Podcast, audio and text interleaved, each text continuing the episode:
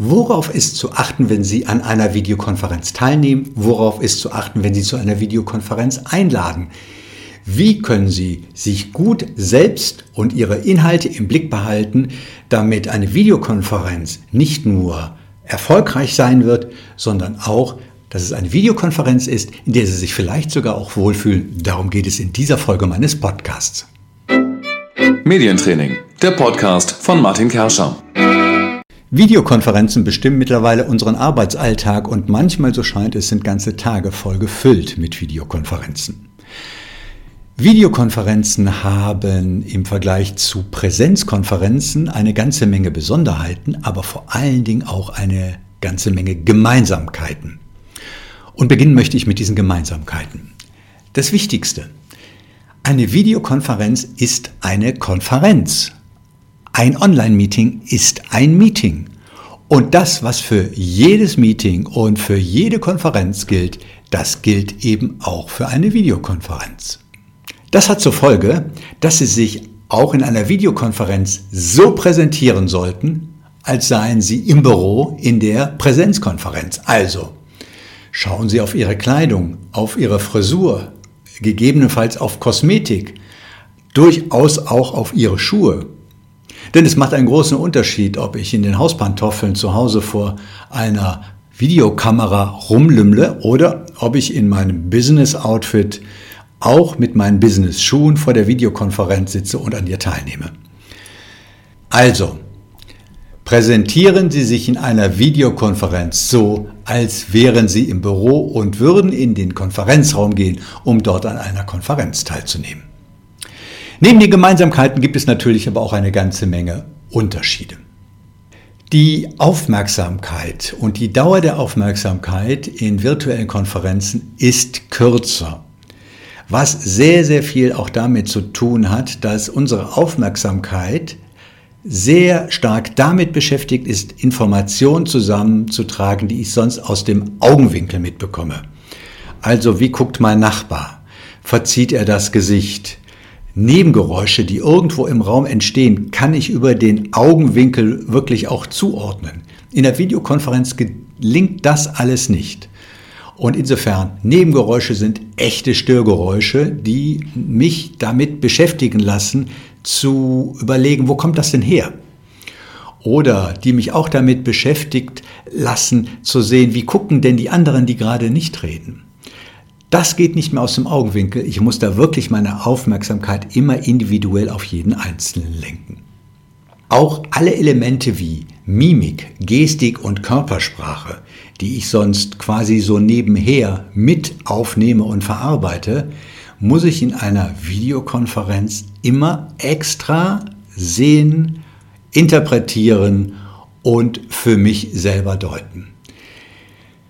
Das hat zur Folge, dass es wahnsinnig schwierig ist, die gesamte Stimmung in einer Videokonferenz wirklich einzuschätzen. Das ist in einem Raum, wo Sie zusammen sind, viel, viel leichter, nicht immer leicht, aber viel, viel leichter möglich. Für jemanden, der ein Meeting, eine, ein Online-Meeting einberuft, eine Videokonferenz einberuft, für den gibt es so etwas wie goldene Regeln. Die erste. Erstellen Sie eine Teilnehmerliste und überlegen Sie, welche dieser Teilnehmer sind wirklich aktive Teilnehmer und welche Teilnehmer sind quasi passiv, müssen eigentlich nur informiert werden, brauchen vielleicht gar nicht unbedingt dabei zu sein und wenn sie dabei sind, reicht es, wenn sie zuhören. Also erstellen Sie eine Teilnehmerliste. Das zweite ist, formulieren Sie eine Agenda eine Agenda, die durchgearbeitet wird, damit diejenigen, die dabei sind, sich auch entsprechend vorbereiten können und ein bisschen auch im Blick behaben können, an welchem Punkt jetzt dieses Online-Meeting gerade ist. Machen Sie eine relativ konkrete Zeitplanung. Die Dauer der Aufmerksamkeit in einem Online-Meeting ist deutlich kürzer, deswegen sollte ein Online-Meeting 45 bis 60, höchstens 90 Minuten dauern. Die vierte goldene Regel. Denken Sie daran, dass nicht jede Erfahrung mit dem Videokonferenzsystem hat, mit dem Sie gerade einladen. Also, wenn Sie ein Zoom-Experte sind, kann es gut sein, dass Ihre gegenüberliegenden Partner, mit denen Sie dann zu tun haben werden, vielleicht eher Teams-Experten sind. Deswegen bieten Sie, wenn Sie einladen, Vorabhilfe ein und einen Technikcheck, damit die Konferenz wirklich dann stattfinden kann, wenn Sie dazu eingeladen haben. Sie selber sollten sich dann auch kurz vor Beginn des Meetings erstmal selber einwählen, damit Sie die anderen Teilnehmer begrüßen können. Insbesondere natürlich dann, wenn der Warteraum nicht aktiviert ist, denn sonst kommen die anderen ja nicht pünktlich rein, wenn Sie zum Beispiel sich verspäten. Und als Owner schließlich sind Sie auch Moderator des Meetings. Also, Sie eröffnen das Meeting, begrüßen die Teilnehmer, gegebenenfalls auch namentlich mit Ihren Funktionen. Sie erteilen das Wort, Sie führen eine Rednerliste, Sie steuern das komplette Meeting vom Anfang bis zum Ende, haben die Themen im Blick und schlussendlich Sie beenden auch das Meeting.